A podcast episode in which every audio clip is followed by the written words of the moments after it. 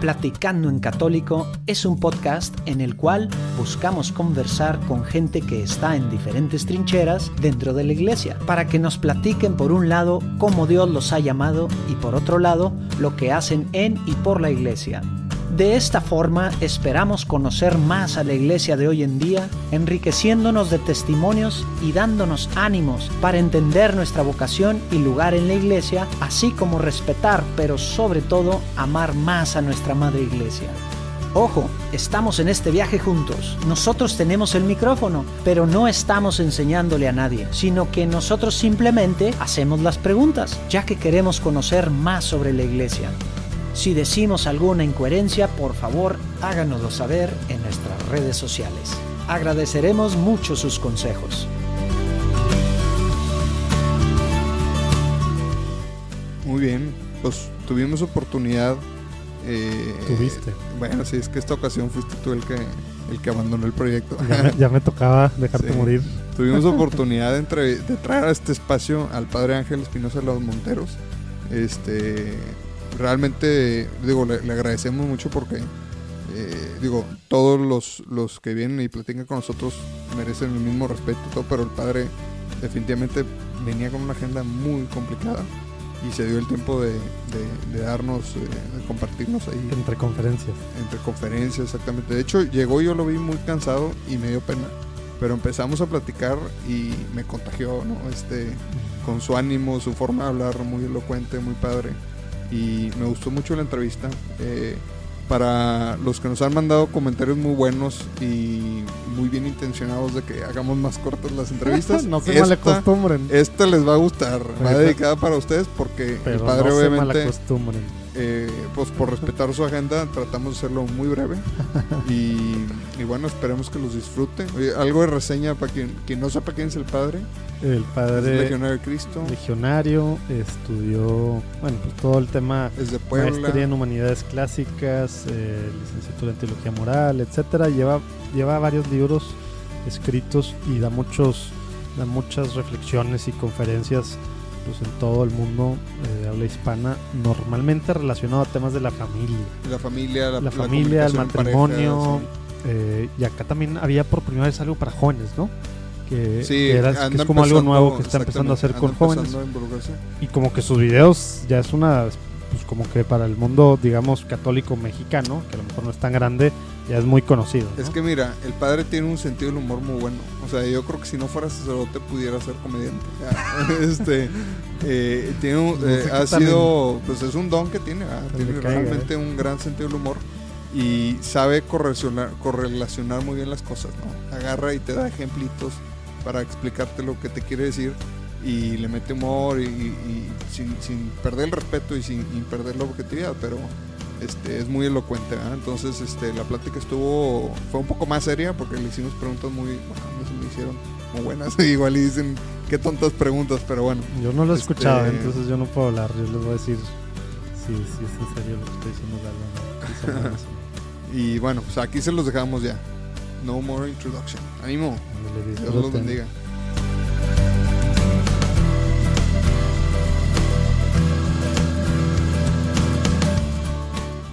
Pues muchas gracias por aceptar la invitación, padre. Sabemos que su agenda está un poco apretada casi siempre, pero bueno, eh, ya estamos aquí y pues empecemos por lo primero. Vamos a ponernos en presencia del Señor. En nombre del Padre, el Hijo y el Espíritu Santo. Amén. Padre bueno, te pedimos que nos acompañes. Este espacio es tuyo y estamos aquí reunidos ante ti. Te pedimos que bendigas esta, esta conversación, bendigas a las personas que lo estén escuchando y que seas tú quien dé un mensaje de esperanza eh, con este contenido. Amén. Amén.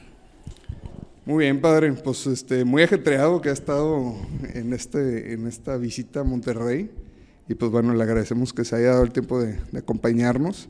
Y pues vamos a empezar con una pregunta muy básica de, sobre un poco su infancia, cómo fue tu crecimiento, padre, cómo fue tu llamado vocacional hacia el sacerdocio.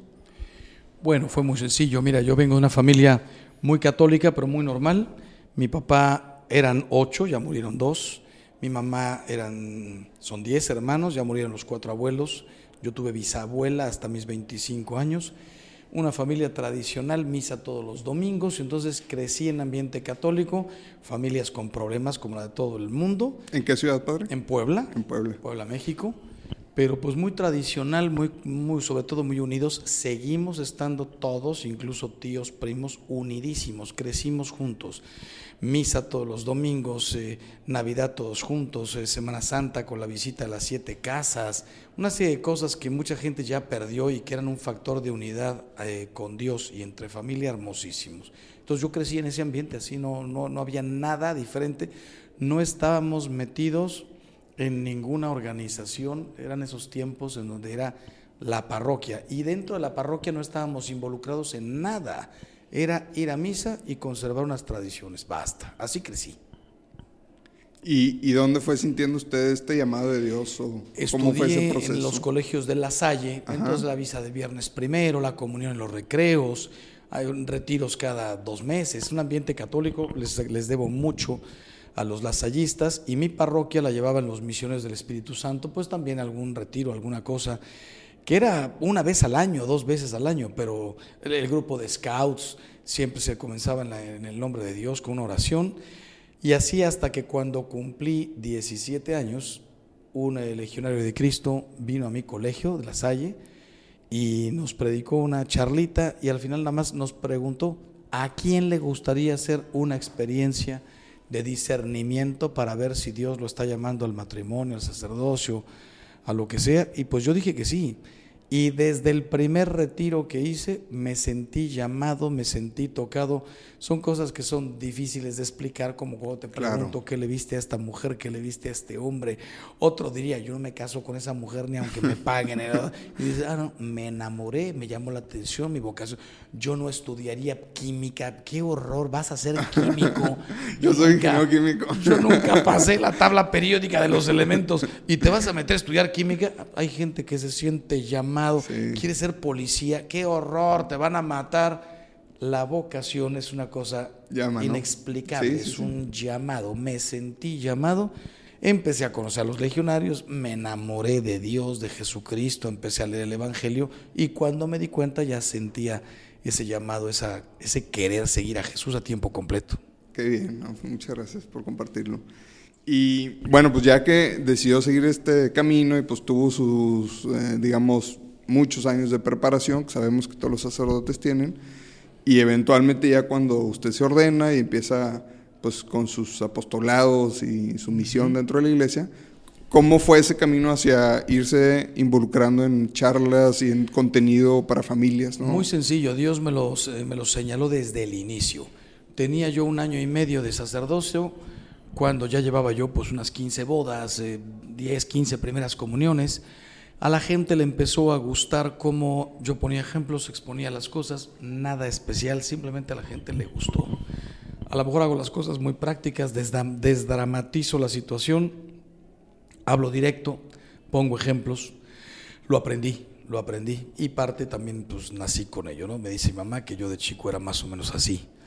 Y entonces un día saliendo de una boda, quizá mi boda número 20, más bien entrando a la boda, yo no sabía ni qué predicar porque era en Guadalajara, las mismas familias, las mismas personas, yo digo, Dios mío, ya contesto, ya conté lo otro, ya hablé de este evangelio, ya, todo.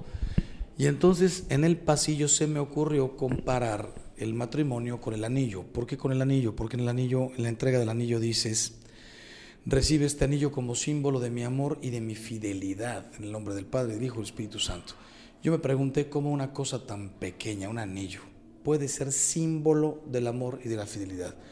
Y me di cuenta que era dorado, era de material resistente, tenía una fecha que muchos quisieran que fuera de caducidad y no es de caducidad. Eh, era de material resistente, podía estar rayado, maltratado, podía estar con doble baño de oro, estaba hecho con detalle. Eran iguales los dos, aunque siempre uno diferente por ser más más grande, iguales en los acabados, en el tipo, todo, pero diferentes. y me di cuenta cómo todo coincide con el matrimonio son dos personas que deben tender a la, unidad, pero en el fondo son diferentes. El matrimonio tiene que estar hecho con material resistente, es un material además de oro, brilla, la, qué, qué orgullo, qué felicidad vivir buscando la felicidad de otra persona, encontrar a alguien que me ame y a quien amar, generar una familia. El matrimonio tiene una fecha, la fecha en que todo comenzó, terminó mi vida pasada, comenzó mi dedicación a una persona a unos hijos. Y así le fui encontrando pues 23 cualidades, incluso eh, la última, que digo, el anillo te lo dieron sin precio. Hasta eso es un símbolo del matrimonio. Una persona que ama a otra, que forma una familia, que se casan, eso no tiene precio. A veces dicen, tener un Porsche no tiene precio. Pues claro que tiene precio, cuesta 100 mil dólares, tiene precio. Ir a Europa no tiene precio. Sí, tiene precio, cuesta 8 mil dólares. En cambio, amar, encontrarte a alguien a quien amar y por quien ser amado y formar una familia y en Dios, eso no tiene precio, es la vida misma. Y así, eh, cuando salí me dijeron, padre, esto lo tiene que repetir en público y yo de broma dije, pues preséntame dos mil personas, júntame. Y el Señor me dijo, se las junto. y ahí saliendo de la iglesia le pusimos fecha, justo le dije, dame un mes. Un mes siguiente estaba yo en el Teatro Galerías de Guadalajara con la totalidad del teatro llena, 1865 personas. Y cuando terminé, la gente me decía, ¿cuándo es la siguiente? Le digo, no, ¿cuál siguiente? Si yo soy un curita como cualquiera, no, no doy pues que la siguiente. Y empecé a inventarme una eh, al año que repetía en 20 ciudades de México. Ahí me invitaron a Estados Unidos, me invitaron a Chile, después las repetí en París con traducción, después en en Colombia, las di en 20 ciudades de Colombia y cuando volví a Roma para, ya no para estudiar, sino para trabajar, ahí ya fue descarado porque nació el YouTube, el eh, WhatsApp, todo esto, el Facebook. Me encontraban en todas partes y me pedían charlas. Entonces, hoy por hoy te digo, no es ninguna presunción, ni mucho menos, cada vez que abro la computadora hay dos peticiones, no me alcanza el año, la vida para, para cumplir con lo que me piden. Se fue dando y los medios, y muy especialmente María Visión, antes de Facebook y de FaceTime y de, Instagram y de eh, todo, antes de Internet, yo ya estaba en María Visión. Le agradezco muchísimo a esa televisora que me metió por todo el mundo. Oye, padre, y cuando usted regresa a Roma, ya había escrito el libro que, pues bueno, muchos, a mí me lo regalaron cuando me casé y pues este, realmente está muy, muy padre de leer y trae pues todos estos ejemplos con más detalle. ¿Ese cuándo fue que usted eh, lo escribió? La charla la inventé como charla y la grabé como cassette, ni siquiera CD, cassette, en el 1996. Yo tenía dos años, acaba de cumplir dos años de cura. Ok. Me ordené el 25 de noviembre del 94 y la di como el 30 de noviembre del 96. El libro no le di grande importancia porque yo cassettes los difundía por todas partes y porque tenía un poco el prejuicio de que en México los hombres no leen. Las mujeres tampoco, pero los hombres nunca. Y en México el hombre se pasa en el coche todos los días tres horas. Dije, si yo quiero llegar lejos, mejor audio. El audio entra en la radio. Por eso se nos ocurrió hacer el podcast, de hecho, qué curioso. No existía podcast ni nada de esto. El, el, el, audio entra en todas partes y entonces cuando me di cuenta en dos años había vendido 35 mil eh, cassettes, pasé al CD y cuando me anunciaron que me iba de Guadalajara y me iba a vivir a Roma, ahí sí ya dije, bueno, tengo que dejar algo escrito. Y agarré el mismo texto del audio pero puliendo las palabras, poniendo más cosas. Y, y pues ha tenido sus varias ediciones también, ¿no? Ese sí, ese ya son más de 500 mil ejemplares vendidos, traducido a francés, italiano y ahorita va a salir en inglés. Qué padre, pues gloria a Dios. Así es. Oye, padre, y hoy en día, ¿cuál cree usted que es el, el, el reto más grande que enfrentamos los matrimonios? Eh, o que antes tal vez no, no se tenía. Algo así que usted Yo me iría un, un, paso antes y diría el reto del noviazgo. Muchísima gente llega al matrimonio ya a veces sin que sea matrimonio. Todavía no lo saben porque no se han peleado. Pero se podría decir, estos dos no son marido y mujer, no iban a misa, no rezaban, no se casaron en Cristo se casaron a lo mejor uno de los dos engañando, mintiendo, no mentiritas chiquitas, no, la, la, la, más grande de las mentiras, no te amo, estamos aquí porque, porque tengo una edad, porque me tengo que casar, por dinero, porque me tengo que salir de casa, porque estoy, por lo que sigue, porque estamos esperando un bebé, porque mi mamá ya me dijo que no sé qué, no sé cuá, a veces son factores culturales, pero en el fondo hay algunos matrimonios que no son matrimonios, matrimonio nulo, y ni, ellos lo saben hasta que estalla después y empiezas a ir hacia atrás y decir, pero qué bruto, ¿por qué me casé con esta persona? Hay otros que no son nulos, que sí son matrimonios, no hubo engaños, no hubo nada, etcétera, etcétera, pero también hubo unos problemas enormes en el noviazgo, no conociendo a fondo a la persona, no eh, aceptando desde el inicio que el matrimonio es para siempre, casándose, dejando la puerta abierta mientras, me mientras dure, mientras me gustes, mientras tal.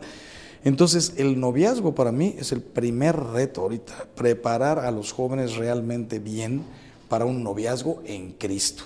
Si no va a ser en Cristo y por la iglesia, por mí te puedes casar 20 veces. Pero está el tema de los hijos, porque tú y yo nos podemos mandar a volar mañana, pero ¿y los hijos?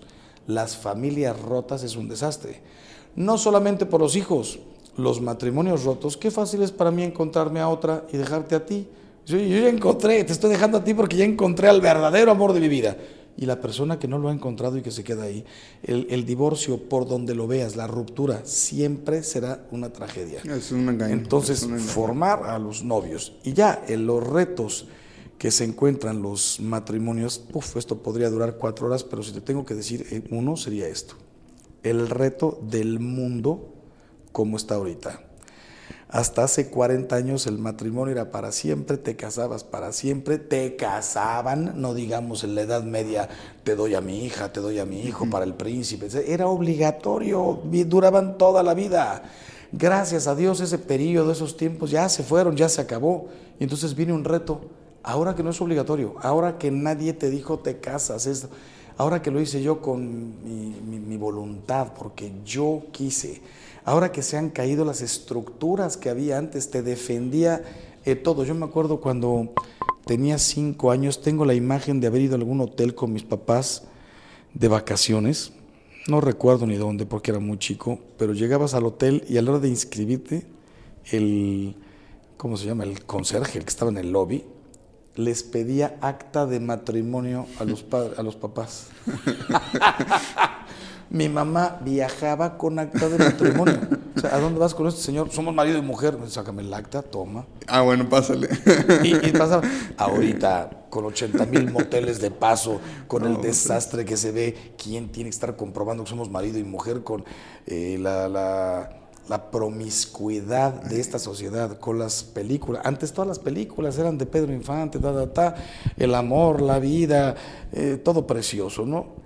El reto de hoy es, estando el mundo como está, con todas las sugerencias, materialismo, hedonismo, libertinaje, relativismo, que, cada, que es relativismo, que cada quien piense y haga lo que le dé la gana.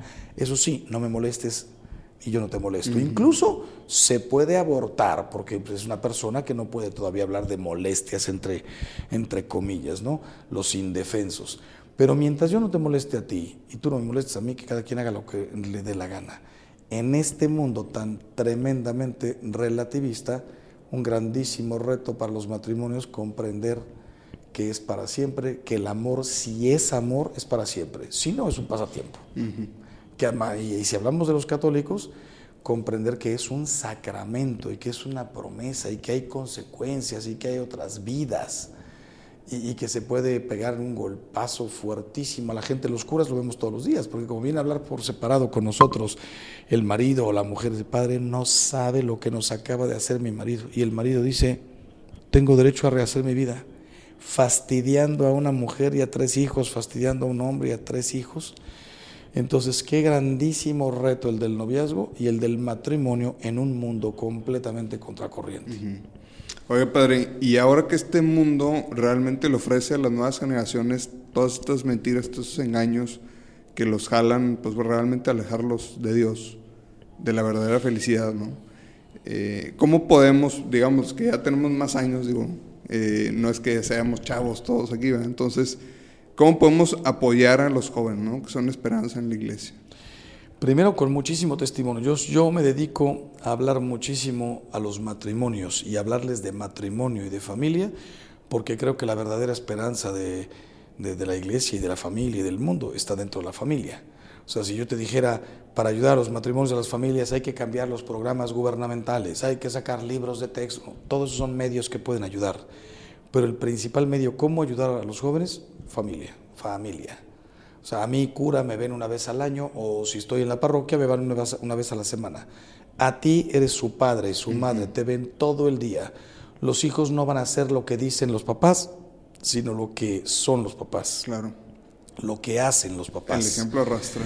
El ejemplo arrastra y por tanto, eh, ¿cómo ayudarlos? primero un grandísimo testimonio, después límites, exigencia, diálogo, hablar, familia, reuniones, quitar celulares a la hora de comer. ¿Por qué? No porque sea pecado, no, no, convivir, convivir, convivir. Desayunar, comer en la medida de las posibilidades, cenar todos juntos, familia, familia, familia, defendernos unos a los otros, somos familia. Ahí yo creo que es la única verdadera esperanza de que se corrijan las nuevas generaciones. Muy valioso, muy valioso. Así es. Bueno, padre, pues ya para cerrar, eh, ¿hay algo que usted crea que tal vez estamos medio dormidos y algo que usted crea que haga falta que nosotros como católicos, todos como iglesia, hagamos hoy en día?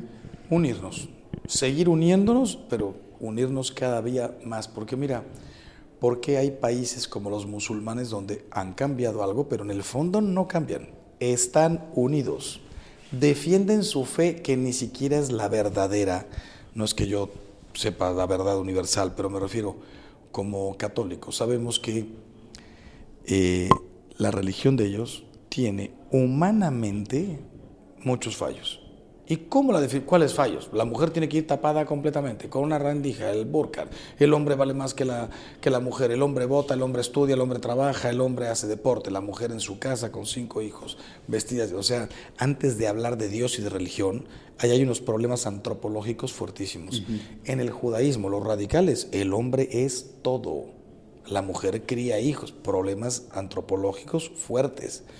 Entonces no es que yo diga que yo tengo la mejor religión porque lo digo yo, lo pueden decir también ellos. No, no, antropológicamente vean la libertad de la que dispone, con la que cuenta el cristiano. A veces la entendemos mal y la usamos como libertinaje, pero vivimos en libertad, ellos sin tanta libertad. Pues bueno, aún así, ¿y cómo están unidos? y cómo se defienden. Correcto. Y a donde vayas y todo, y ponen sus mezquitas, y este apoya al otro, y este al otro los judíos, cómo se defienden. Nosotros somos mil millones, los judíos son 30 millones o creo que menos. ¿No, será que la palabra nos lo dice y nos llama a vivir en comunidad, de apoyarnos los unos a los otros? Y como a veces, por ejemplo en México, yo creo que tenemos esa gran dicha de tener una sociedad con muchos católicos. Ya no hablemos de temas de quienes realmente les gusta y quienes no, pues eso es otro tema, pero...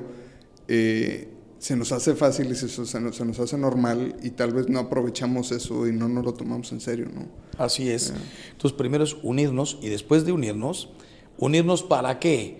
Para defender eh, lo, lo, lo, lo, que, lo que es la vida, el matrimonio, el amor, el servicio, la caridad, si nos uniéramos para las cosas que simplemente no se tocan, que son poquísimas, ¿eh? porque gozamos una libertad tremenda.